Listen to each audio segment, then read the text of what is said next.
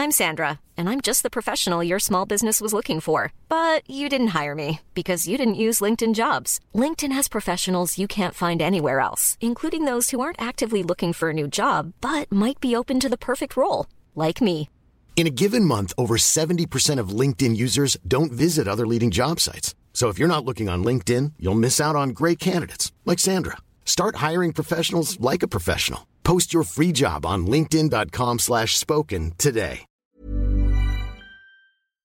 我相信年轻的女性艺术家，比方说九零后，再过十年，大部分都会沉下去的，留不下百分之十。这个太难，因为这是市场对艺术家的这种苛求。这个男性也同样存在，要求艺术家持续性的、有耐力的创造出伟大的作品，这就是自己骗自己，这不可能。我发现这些在海外的年轻艺术家呢，他们在选择机构上，他们好像也不太想选择中国的机构，他们更青睐的是欧洲、北美，甚至南美非自己文化体系下的机构，他们更希望的是国外的，是他者的，而不是自我文化系统。这当然跟中国本身的文化这个生态有关系了。在他们现阶段，他们更希望的是西方的机构，这种状态确实有些呃扭曲，有些拧巴。这类艺术家本身在中国的确是最接近于今天西方功成名就的这些年轻明星们，但他们在未来的中国身份会不会成为他们的负担，或者说呃是个加分项，这还真的需要判断。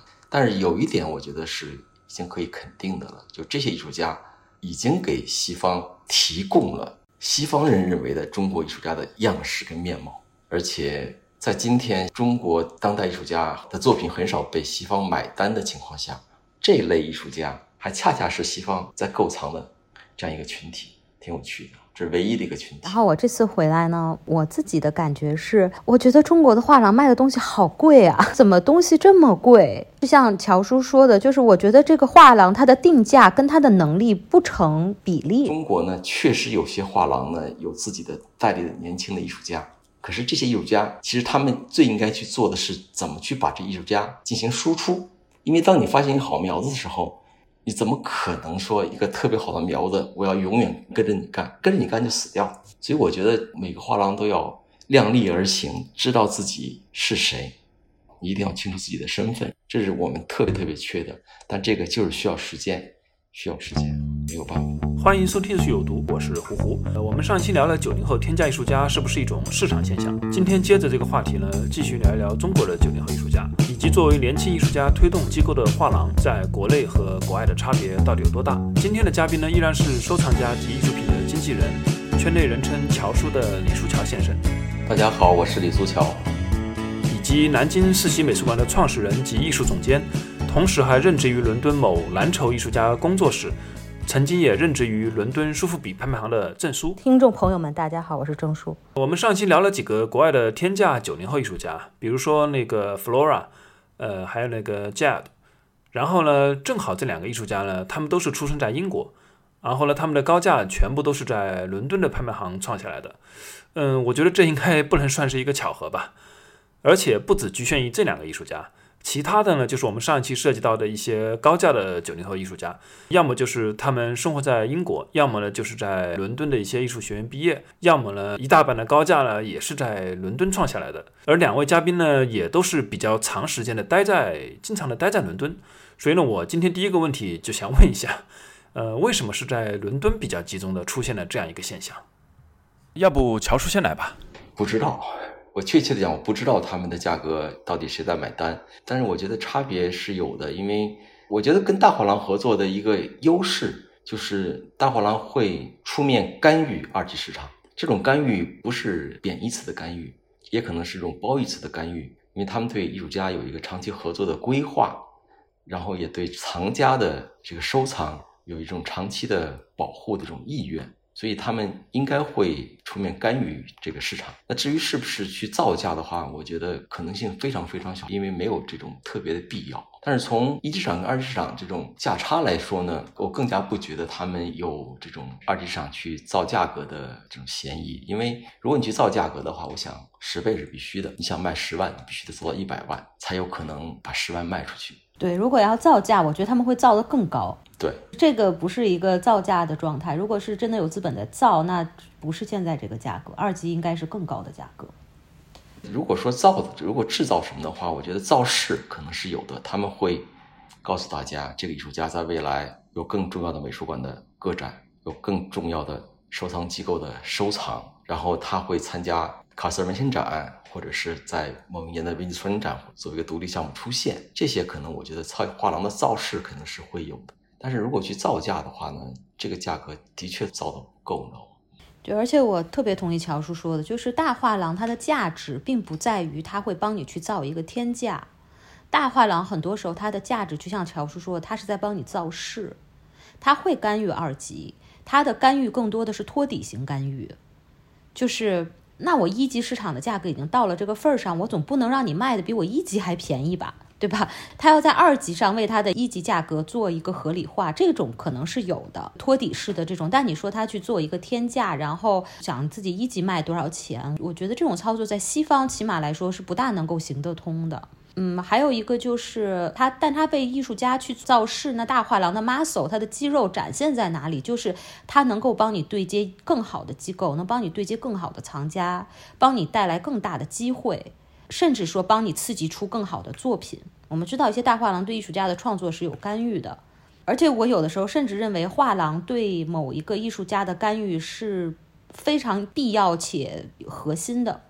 因为艺术从业者，如果说他是一个非常优质的画廊，我觉得这个优质画廊跟这个豪门画廊有的时候它有一点区别，就是优质画廊它真的是对艺术有区别于其他人的这种第三方更客观的这种干预，它跟艺术家的互动是会促进艺术家的创作的，而不是一味的让它重复。所以我觉得签大画廊的一个很重要的价值是在这里，就是这个画廊本身的专业度，它能够把你带入到另外一个不同的维度。无论是从你的创作层面、你的展览，还是你的这个公关关系，都是另外一个层面。那么，它市场上的价格，画廊会干预，但是我觉得他们不会，就像乔叔说的，如果是做，就不是这个价格了。我觉得在伦敦可能有，我自己觉得不一定对。我是觉得说，因为我觉得亚洲，其实咱们如果看整个现在艺术市场买单啊，谁在花钱？那当然北美首屈一指是最大的买家。那我觉得可能接下来就是亚洲。但是亚洲总体而言，不管是中国、东南亚、韩国还是日本，我觉得还是有一种慕强心理。我们现在可以看到，其实对，尤其对西方艺术家，亚洲的整体的购买趋势是在跟随西方的脚步的。哪怕说欧洲已经没有什么钱了，哪怕说欧洲已经有点玩不起，但是好像在欧洲成功的艺术家，亚洲是一定会买单的。那我觉得二级市场它完全就是一个商业行为，没有任何掺杂其他因素的商业行为。那他如果想要亚洲藏家更多的参与进来，他首选就是纽约跟伦敦。而那么对于伦敦本地的艺术家，对于欧洲的年轻艺术家来说，那伦敦当然是一个更便利的场所。嗯，我觉得有一方面是这个原因，因为我们可以看到伦敦这边一旦高价出来，亚洲这边就开始哗哗跟进，然后我们可以看到各个馆里面都出现。这个市场的这种表现，其实和早年中国当代艺术的表现是差不多的啊。最开始是在纽约创造高价，零五、零六年、零七年的时候，那后来就是在香港出现高价。每当这种高价出现的时候呢，国内是一片欢呼，其实西方同时他们早期购藏的也是一片欢呼。所以我觉得这个很正常，这种现象非常非常的正常。我自己觉得有一点确实是需要那个大家去去琢磨的，就是这些。为什么今天亚洲的藏家要被迫在二级市场去购藏，然后在一级市场呢，在一个很长的这个 waiting list 等待名单而排不上？我想这还是这些西方大画廊对亚洲藏家的心态的这种把握。我熟悉一些西方的大的收藏机构、基金会，还有个别的大藏家，就是能够进入这个全球两百名单的这些大藏家。他们极少在二级市场去购藏年轻艺术家作品，这些作品他们都早就被画廊分配了。而他们去购藏的作品呢，通常都是，比方说某些艺术家在他年轻的时候他没来得及买，或者没有机会买，因为他不是跟所有的画廊都保持这种良好的这样一种购藏和分配的关系。那他到了艺术家成名了，比方说他在皮诺的巴黎的新的艺术空间做个展了，或者说。他在苏格兰美术馆，或者在泰特，或者在蓬皮杜做个展了。那这个时候呢，有些大的藏家会觉得他需要这样艺术家作品，他会出手去买在二级市场买这个艺术家作品。但这个时候的价格已经是趋于平稳的，可能就是啊，我们会觉得啊，这个艺术家三年甚至五年价格基本上维持在两百万镑，但是他们会买，所以这差别不太一样，差别不太一样。我想西方大画廊对亚洲藏家的态度大概就如此吧。你的购买习惯决定了你到底排得上排不上，不是你的美术馆的体量如何。就是我还有想到，就是某一个年轻的女艺术家，我不说是谁了。那么当时她被皮诺买了一张还是两张，我忘记了。就这个作品，然后当时就在这个消息传出来以后，我就一天接到了大概有七八个人的这个微信来问我说：“你知道这个女艺术家吗？她是谁？她是什么背景？”呃，这是一个非常典型的案例。然后我当时我就反映说，皮诺买了他一两张作品，so what？皮诺买人多了。对，你知道皮诺年买多少作品吗？Why？就是为什么你们会这么在乎皮诺买了谁？嗯，然后然后就开始打听这个女艺术家的。我就一直觉得，就是说，呃，我们大家把一个收藏行为，有的时候更像一个金融行为，就好像哦，Bloomberg 放出一个什么消息，或者我们来追，好像这个市场要变。然后就去追捧这个女艺术家，然后大家都开始，然后就开始又传出来哦，你中国藏家根本买不到。然后就像乔叔说的，中国藏家的权重是一个非常迷的事情。对我来说，就是一方面，所有的画廊、所有的拍行都在说我们异常重视亚洲市场，我们非常重视亚洲藏家。但是你又听到所有的人都在说我买不到东西。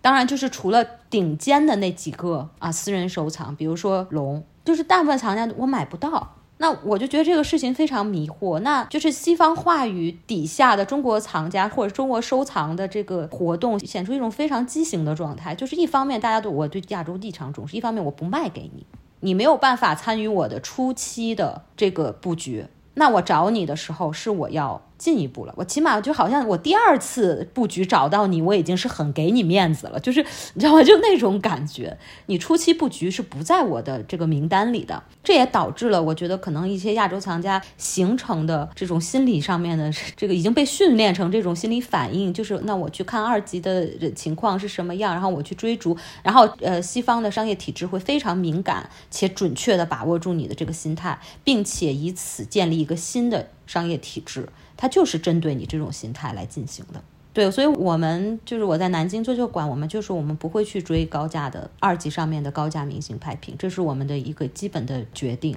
这种东西，我觉得对于中国机构来说，或者中国的藏家来说，没有什么太大的意义。当然，如果你是个金融角度，是有意义的啊，买股票嘛，这个低收高出，那没什么可说。但是如果从艺术的活动来说，我觉得意义不大。而且说实话，这种受气的事情多了，你也挺烦的，你也不想再这么去参与了。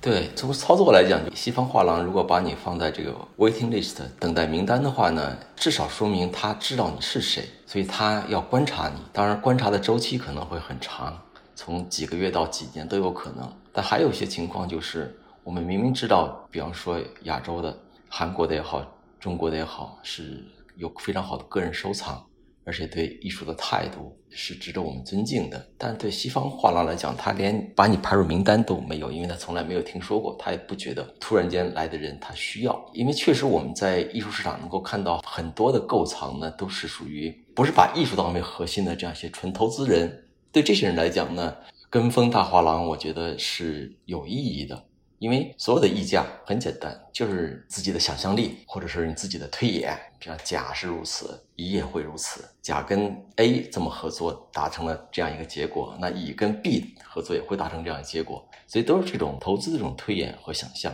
我想这个挺正常的。再有一个就是，我确实观察过一些东南亚呀，韩国也好。中国也好的一些个别的收藏家啊，确切说他们是富人。我可以肯定的说，在他们成为富人的这样一个生涯中，从来没有过比这个购买艺术品更容易让自己成为想象中的那个富人那个道路了，太容易了。因为你成为一个富人，做其他的行业或做其他的事业，真的是要呕心沥血、披荆斩棘。但是你购藏艺术品的话呢，你很快就会把自己装扮成富人的样子，而且本身他们就是富人，这是个对他们来讲是一个非常愉悦的事情。所以这种人在西方是很容易被识别出来的，在西方的画廊、西方的画廊、西方的拍卖行，这些工作人员都是人精，都是人精，他们一眼就能看出来。两位都谈到了这个 中国的藏家在这个西方的画廊不太受待见嘛。那么其实我也注意到，就是国内的，包括我们节目最开头提到，就是龙美术馆嗯举办的这个 Rachel Jones 九零后的这个女性艺术家的这么一个大型展览，其实不是个例啊。那同样在龙美术馆的附近呢，上海的一个艺术机构叫池社，它其实在过去的几年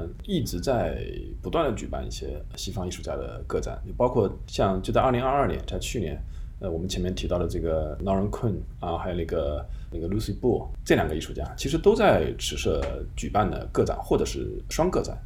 那么像这样的一个案例，我不知道就是乔叔怎么看？因为你其实，在上一期的那个艺术有毒的节目里面提到过，你当时的观点就是中国的这个藏家对于这种西方的年轻艺术家的这种购藏行为，它不足以，就是它只能成为个例，它不足以覆盖或者将西方好的艺术家一网打尽。你现在还是持这个观点吗？我还是这样的观点，而且这种观点，我现在越来越坚信这样的观点。简单的说呢，就是中国的确是一个文化非常独立的一个大国，这毫无疑问的。但是西方艺术世界呢，同样会对中国的艺术市场，它有它自己的这个风险管理。那今天的不确定性呢，可能会导致这个西方艺术世界呢，从以前过去的这种不同的对待，或者是转化为呢，就像今天就有些人就是没有期待。所以这是个挺悲惨的事情，在我看来挺悲惨的事情。但是任何一个市场现象，我想都离不开一个大的环境。但这个话题有点大，而且不太好谈。嗯嗯，就是我觉得，呃，从西方人的角度哈，就是他其实中国对于他们来说太陌生了，他很难去真正的穿透你的这个文化层，还有你的这个阶级层。这是我在伦敦生活这么。多年嘛，我生活了十几年的一个感受，就是我也见过很多对中国会说中文画廊里面非常优秀的 sales，曾经在香港生活过或者在上海生活过，但是你会看到他们对中国的理解。还是在一个真空的情况下，他们说实话，他们只能接触到别人给予他们的信息，就也有一点像我们中国人只能接触到，呃，西方给予我们的信息一样，就是他们只能接触到中国给予他们的信息，然后从而形成了一个其实不是那么符合现实的一个认知。就像乔治说的，这些人都没有傻子，都是很很通透的人，那他们一定也意识到了，他会觉得说啊，我这么多年的努力，其实我还是没有真正的 penetrate 到你们的这个。核心里面或者文化层里面，那么对于他们来说，你说中国藏家他当然重要，但是从另一个角度来说，那他会觉得说，那我权衡一下，我是不是去做一个我更熟悉的事情，我跟我更熟悉的人去合作。你说中国的收藏界出种种的问题。我觉得那西方的收藏界也出种种的问题，但是看起来好像西方出问题，他们更容易接受一些。我觉得这个倒不是说他歧视或什么，而就是一个呃文化上的熟悉感。那，他会觉得说，哦，那出事了，那就怎么办？那就出事了嘛。但如果你是一个他还是觉得很陌生的这样的一个文化体，他多多少少会有一点忌惮，多多少少会有一点担忧。然后他时间久了以后，当你比如说中国的经济出现一定的疲软，比如说疫情这几年。那么沟通出现了非常大的障碍，出行出现了障碍的时候，那人家很有可能就把重心转移了，因为人家还要继续的去发展他们自己的事业，啊，该赚的钱还是要赚，那人家是不会等你的，那我一定是往前走，那我往前走，你现在说你又回来了，或者是怎么样，那就是一个长期慢慢在恢复的一个过程，你很难说就是西方会去等你这个事情，我觉得是不太现实的。还有一个就是池社。呃，他是薛斌，一个收藏家，base 在新加坡的一个藏家薛斌创办的，但是他借用了耿建义和张培丽创办的池社的这个名字。我听池社是大概在两年前、三年前，就他当时做那个阿如达的那个展览，我第一次就是听说池社。薛斌是一个中国人，他现在长期在新加坡，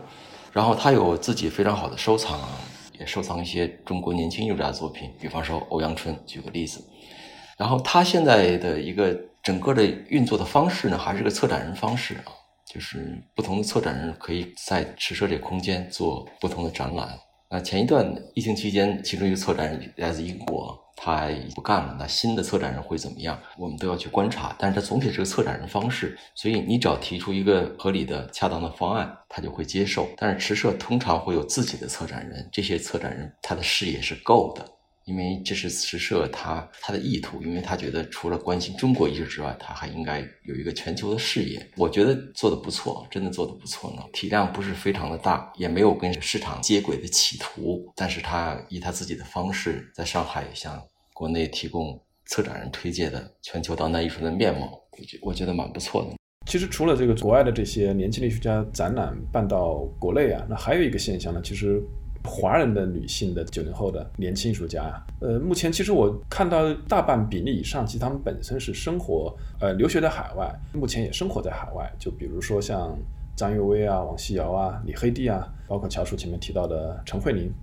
呃，这样的艺术家。那么，那么内地的呢，像比如说孙玉田、张子飘，他们虽然就是说生活在国内，但是他们又被呃一些国外的艺术机构所代理。那这样就涉及到一个问题，就是说。呃，我们曾经认为就是无法走出去的前面几代的这些，或者走出去又回来了的这些中国的这些当代的艺术家，呃，对于九零后的这一波艺术家，他们有可能打开海外的市场吗？就是不仅仅是华人的厂家收藏他们的作品，他们的作品也能进入到西方的一些严肃厂家的一个收藏体系。当然，不一定是厂家呢，也有可能是好的机构存在这种可能性嘛。你刚才提到的那个人名里头呢，张子飘是他是留学回来的，他在美国留学。这类艺术家其实现在，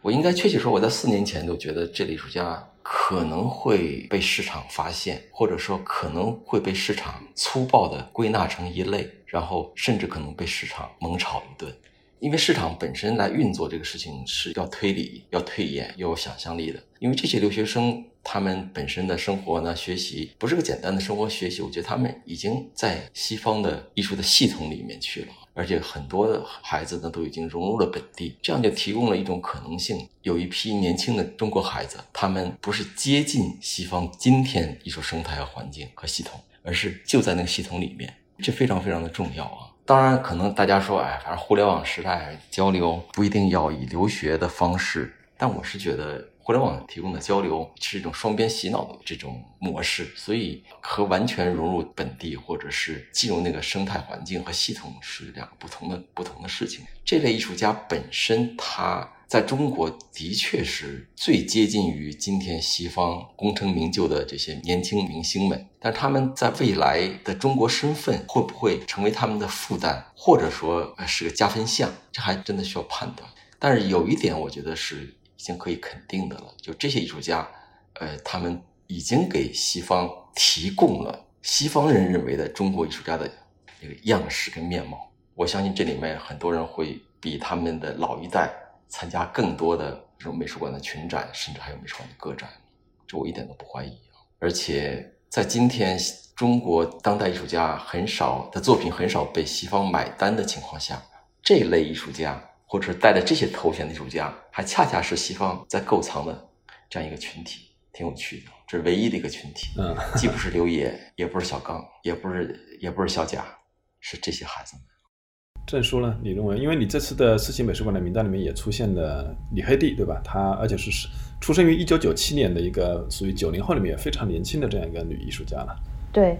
我觉得李黑弟就是一个乔叔说的那种典型，就他就是在西方体制内，他受的教育是西方的，他的生活是西式的，他的感情的表达方式也是非常西方的，他没有受过中国文化的规训。你说他身上是不是有中国？当然，他是个华人，他一定有他的文化印记是一定存在的，但是他没有文化的规训感。我觉得这个是很重要，就是这一代艺术家不光是女性吧。其实我觉得在西方，一方面将他们当做自己人来看，一方面把他们当做他者来看。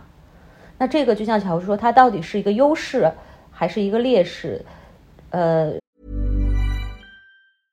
I'm Sandra, and I'm just the professional your small business was looking for. But you didn't hire me because you didn't use LinkedIn jobs. LinkedIn has professionals you can't find anywhere else, including those who aren't actively looking for a new job but might be open to the perfect role, like me. In a given month, over 70% of LinkedIn users don't visit other leading job sites. So if you're not looking on LinkedIn, you'll miss out on great candidates like Sandra. Start hiring professionals like a professional. Post your free job on linkedin.com slash spoken today. There's never been a faster or easier way to start your weight loss journey than with PlushCare PlushCare accepts most insurance plans and gives you online access to board-certified physicians who can prescribe FDA-approved weight loss medications like Wigovi and Zepbound for those who qualify. Take charge of your health and speak with a board-certified physician about a weight loss plan that's right for you. Get started today at plushcare.com slash weight loss. That's plushcare.com slash weight loss. plushcare.com slash weight loss.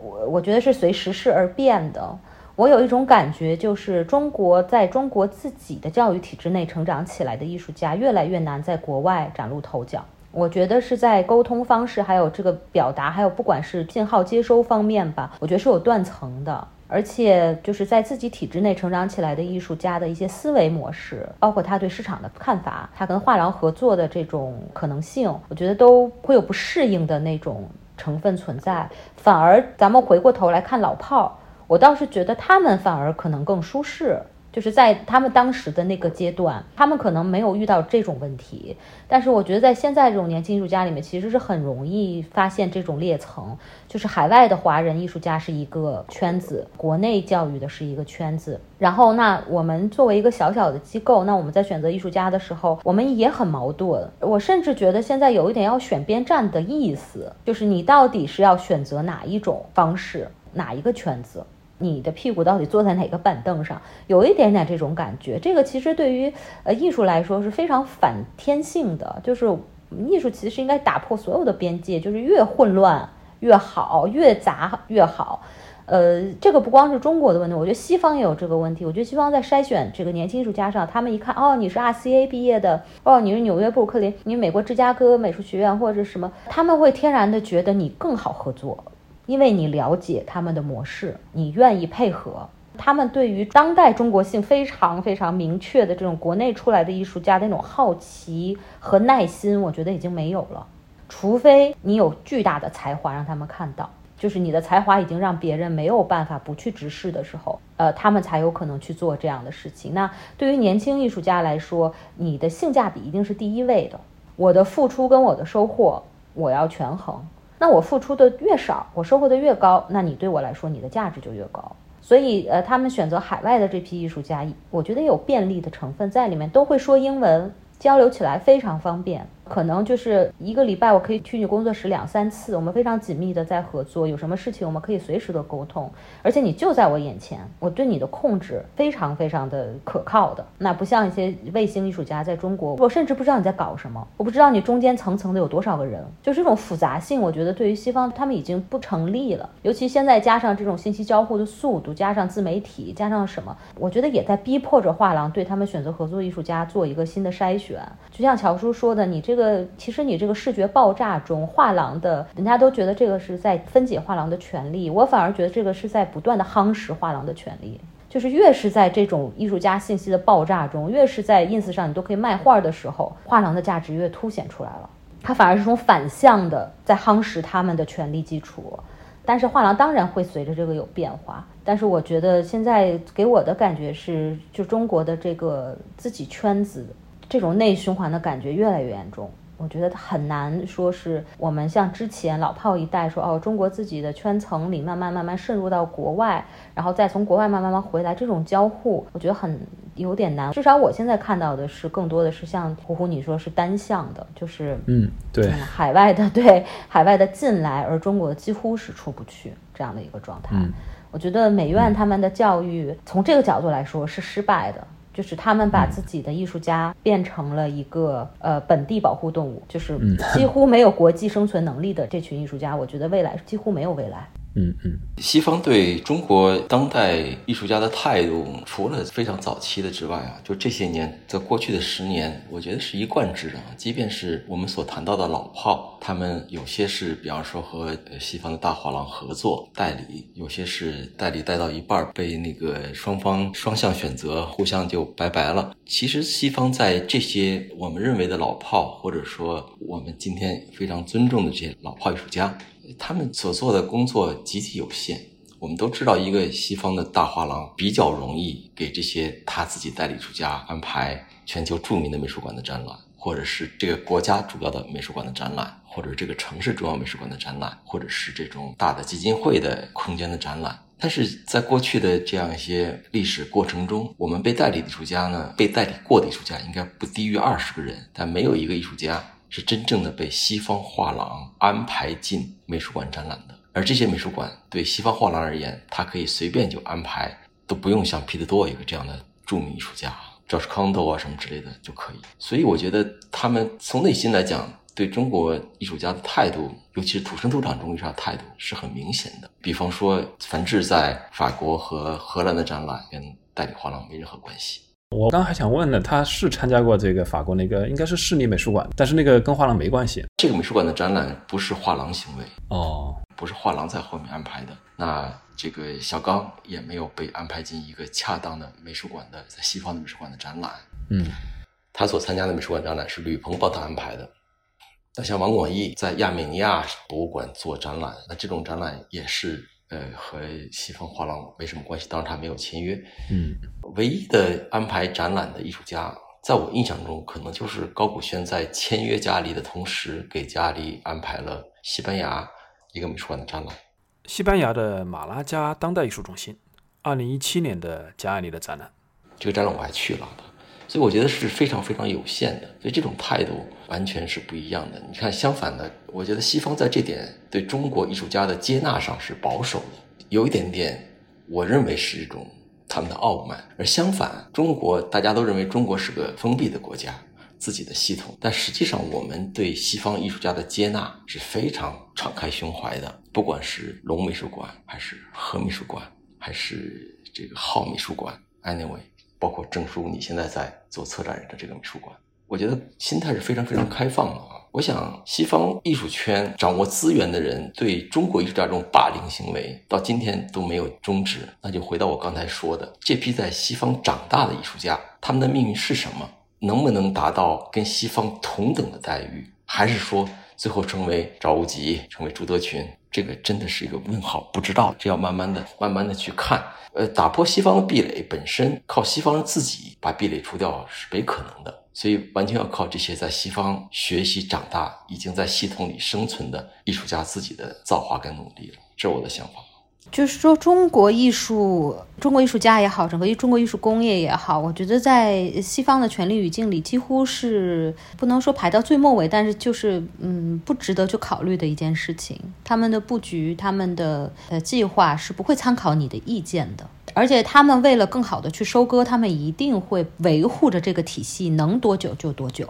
乔叔是我的前辈，那我作为稍微年轻一点的呢，我其实还是对现在的这一批年轻艺术家抱有一个幻想和期待。我真的是很希望在他们这一代里面，就像乔叔说的，有能力凭靠自己的才华，还有自己综合的实力，去在西方的权力语境里面去获得一个平等的地位，而不是只是安于做别人的宠物。安于做别人一个附庸的一个补充品，我是希望能够看到这一天。但是我同时又感到非常困难的，就是我不知道中国本身的藏家群体或者中国本身的这个艺术工业能对他们提供多大的支持。就这个又是一个另外一个很困难的点，就是我我还是依旧觉得中国艺术界或者藏家界对西方的慕强。如果这个习惯不去真正的破除的话，我觉得中国本身对自己艺术家的支持，我觉得不太够，或者甚至有一点畸形，就要不然就是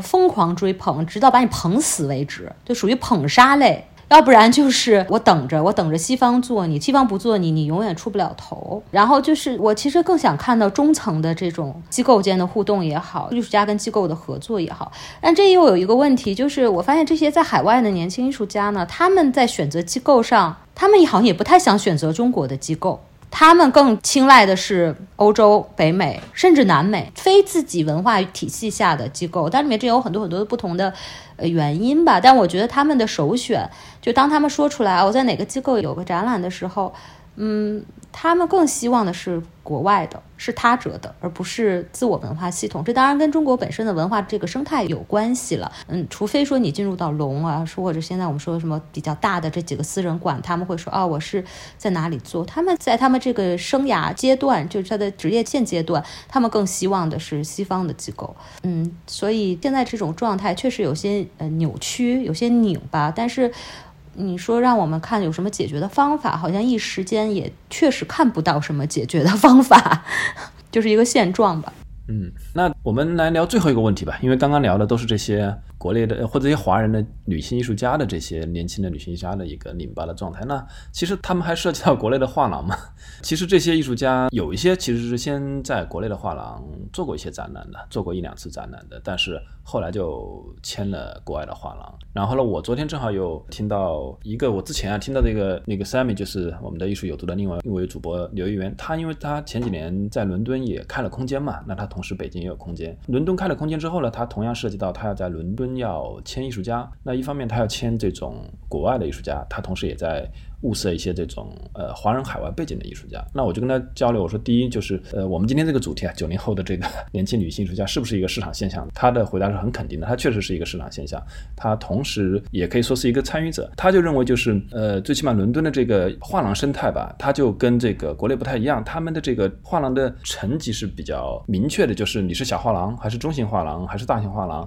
你应该做什么阶段的艺术家，什么价位的艺术家，分得比较明确。所以这样的话，不存在一个艺术家粗暴的就被抢走了。当然，这个也有可能，但是就是艺术家在一个职业的什么发展阶段，跟什么样的艺术家签约和合作，相对来讲，大家可能互相心里有个数。而国内目前似乎没有形成这么一个明确的一个体系吧。我的定位是一个什么样的画廊，可能开始萌芽了。就比如说我昨天见到的一个画廊主，他就表示以后不太可能去签年轻艺术家了，他可能就会去接人家。培养过的年轻艺术家，即便是这样的一个意识呢，在目前的国内的画廊里面，其实还是比较少的。呃，尤其像乔叔，你以前其实也开过画廊嘛，后来你选择关掉了。我不知道你对于这个国内的这个画廊的这个 还有什么希望吗？你觉得有可能就是说会形成海外那样的一个更成熟的体系吗？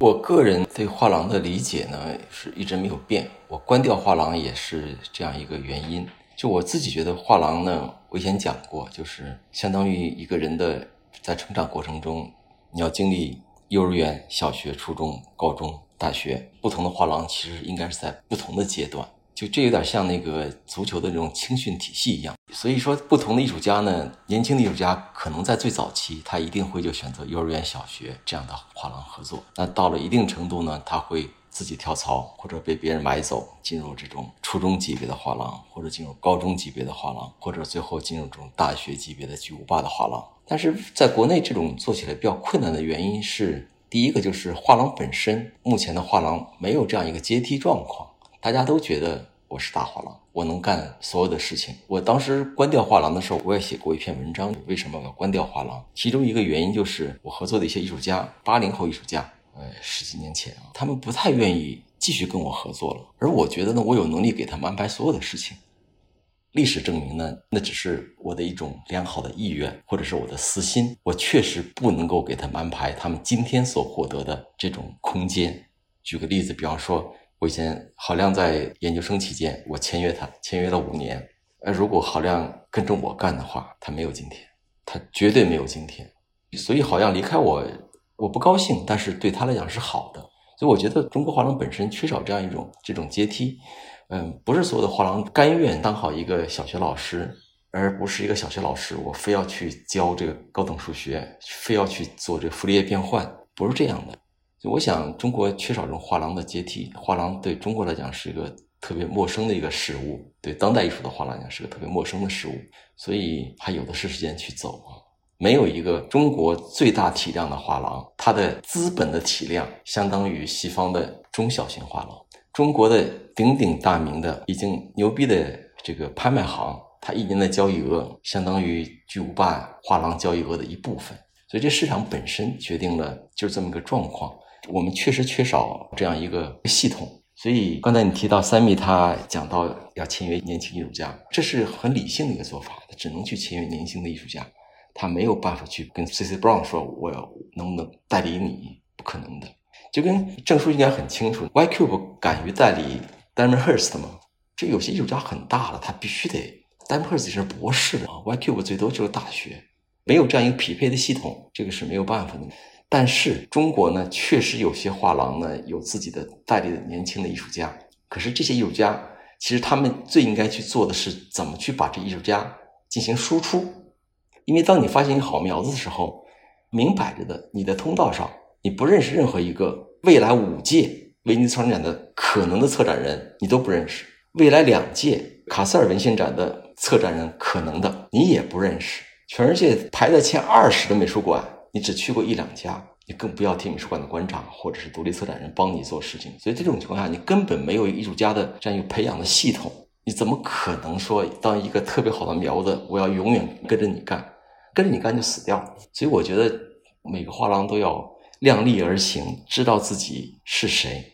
幼儿园老师、小学老师。中学教师、大学教授还是博导，一定要清楚自己的身份，这是我们特别特别缺的。但这个就是需要时间，需要时间，没有办法。啊，这个比喻特别好。今天可能国内的画廊很多都还是小学老师，但是以为自己是 大学教授啊，是大概是这个意思。这是你的理解啊？哦，是。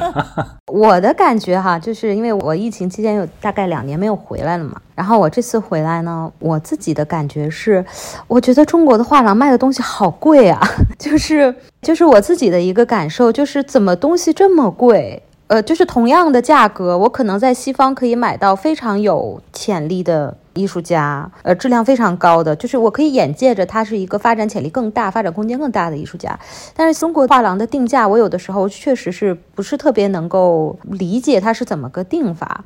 嗯，就是像乔叔说的，就是我觉得这个画廊它的定价跟它的能力不成比例。你的这个定价是如何去合理化？我不太懂。我不太理解，然后给我的感觉就是，但是好像就是普遍的这个艺术家都是这个价格。我可以说就是一个比较本土化的艺术家哈，在没有这个呃国际市场的情况下，他可以卖到几十万。我就是有一点不太确定这种东西是不是可以，我觉得是不是呃有一点高。那我又不太理解说呃是不是中国的经济真的好到了这个程度，就是这就是一个起步价了。就是你想买一个质量到这个级别的，就是这个起步价了。呃，您所说那个画廊主嘛，就是我昨天就我们这个展览，我当时跟他开玩笑，我说有一面墙都是您那边的，为什么？就是我觉得这个画廊是它的定价跟它的艺术家的阶段是符合的，而且它长期的保持在这个状态上，就是让我觉得更像西方的一些呃辅助年轻艺术家的画廊。他在做的事情，西方艺术家有一些画廊，呃，他做了非常非常多的工作，他帮助艺术家迈入更高的，而且他对艺术家迈入更高的级别，其实他很遗憾，就像教叔说，他很遗憾，但他并没有觉得是一种损失，就是因为他觉得我已经完成了我该做的这个阶段的工作，那我这个画廊定位就是这个定位，我挣的就是这部分钱，那接下来这个活儿我干不了，我很遗憾，但我也认。就是这样的一种状态，而且他们因为他的体系起来了，所以他就是说，他就是干他自己这个阶段的活，也足够给他获得足够的名利，他是可以很舒服的在这个阶层上继续的努力下去的，而并不是所有的东西都要有一个进阶，我要变成 ROPAC。哦，我要变成白立方。当然，你说有有没有人有这个？大家都有，但这个真的太少了，就是不太可能从一个工业化说一个层级往上升。我觉得这个是不现实的。但是中国的画廊，就像乔叔说的，我一走进去，我就觉得定价都是蓝筹的定价，然后作品都是初级画廊的作品，我就没有办法理解。它是怎么来？也可能是跟中国的艺术生态、藏家群体有关系。这个我确实我不是非常了解，但这是给我的一个一个冲击。我昨天呢也碰到这样一个事情，然后一个在伦敦的艺术家，在皇家艺术学院读书啊，是个博士，然后他和中国的画廊合作，中国的画廊呢给他发微信，希望他把价格价格系数涨一下。他的这个价格呢，实际上是在。欧洲的画廊体系里面经过评估过的，大概其的价格就是说，它按边长来算，大概其的一万呃一平米的左右的作品大概是五万块人民币的样子啊。到了这个两平米的左右，可能不到呃不到二十万人民币，就十几万人民币。那这边画廊要求他提价百分之五十，然后他问我的意见，我说没有办法提，没有真的是没有道理的，因为你不能因为一个展览去破坏你自己的价格体系。但是令我困惑的就是说，就是国内画廊它这种计算的理由是什么？我不太清楚。他可能觉得同等艺术家应该到这种价格，但是这种同等，也就是说国内的水都非常高嘛？所以船就跟着涨得非常高。所以这我不太清楚。就这点操作上，我自己也是觉得很糊涂的，嗯，不解。跟郑叔跟你的想法一样，我不理解他们的定价的原则是什么。我在碰到的另外一个事情就是说，经常有画廊主，他们教我方法，在我开画廊的时候，他们统一的观点就是，经营画廊不会盈利，但是如果你留下作品，你就会盈利，这好像是天经地义的事情。那我呢，也我也乐此不彼的遵循画廊的老前辈们的观点和他们的实操的经验，所以在我的展览啊，或者是过程中呢，和艺术家的合作中留了一些作品。那的确，这些作品呢，有些可能涨十倍。十年涨十倍，有些十年涨三百倍都有啊。对我个人来讲是值得炫耀，可可以吹牛逼的。但是我和其他西方画廊的接触中呢，就发现我自己觉得想炫耀的事情呢，在他们那边是觉得不可理解的。因为西方的这种初级画廊通常都会把最好的作品分配给画廊最好的收藏家，而不是留给自己。他们不去搏这个艺术家的未来十年的拍卖市场、二级市场，这是我们很大的差别。我说完了。这个差别还真的是挺大的，就像曾叔刚刚说的，就是他们非常清楚自己要挣哪一份钱，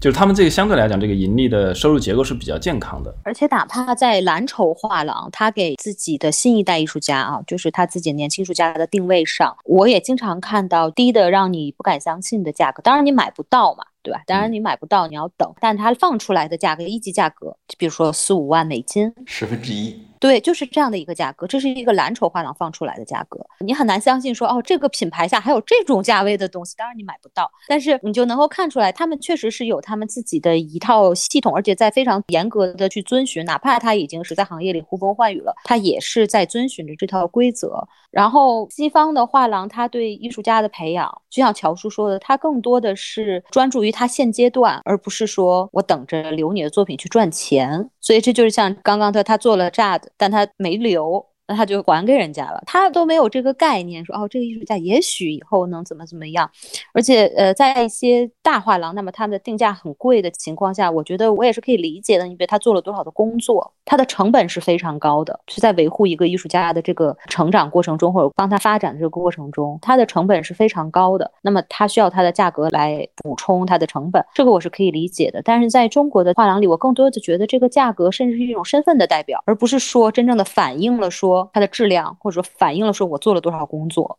嗯，这个是一个我自己感觉比较大的一个差别。嗯，好的，这个问题我们今天也不可能有答案，就留给今天的这个中国的画廊业的从业者吧。然后今天我们就聊到这里了，就非常感谢两位 base 在伦敦的专业的艺术市场从业人员对我们这个话题的一个输出。然后呢，听众如果感兴趣了，还是强烈的建议大家去回头去找《艺术有毒》的第六十五期去听一下乔叔上一期的精彩的观点，以及呢，如果大家在南京或者在南京的附近，如果呃对于郑叔目前呃创办的这个美术馆感兴趣了，也过来看一看。好，我们今天就录到这里。呃，大家再见，谢谢大家，谢谢大家，再见，拜拜。感谢收听《艺术有毒》播客，《艺术有毒》是由两位艺术从业人员主持的艺术读书的跑题节目。我们的节目可以在 Artist Poison 官方网站以及所有泛用型播客客户端收听。您只要搜索“艺术有毒”，读书的“读”就可以找到我们。另外，欢迎关注我们的微信公众号和微博账号。以便获得更多与节目有关的信息，也欢迎给我们留言、转发和好评，支持我们做出更好的节目。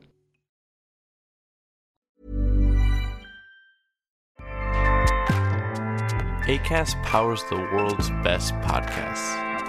Here's a show that we recommend.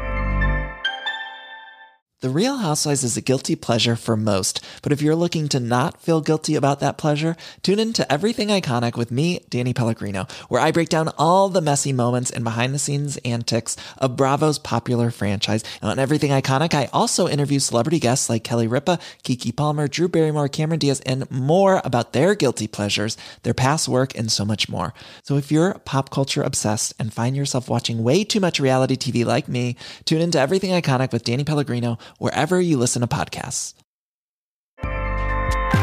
ACAST helps creators launch, grow, and monetize their podcasts everywhere. ACAST.com.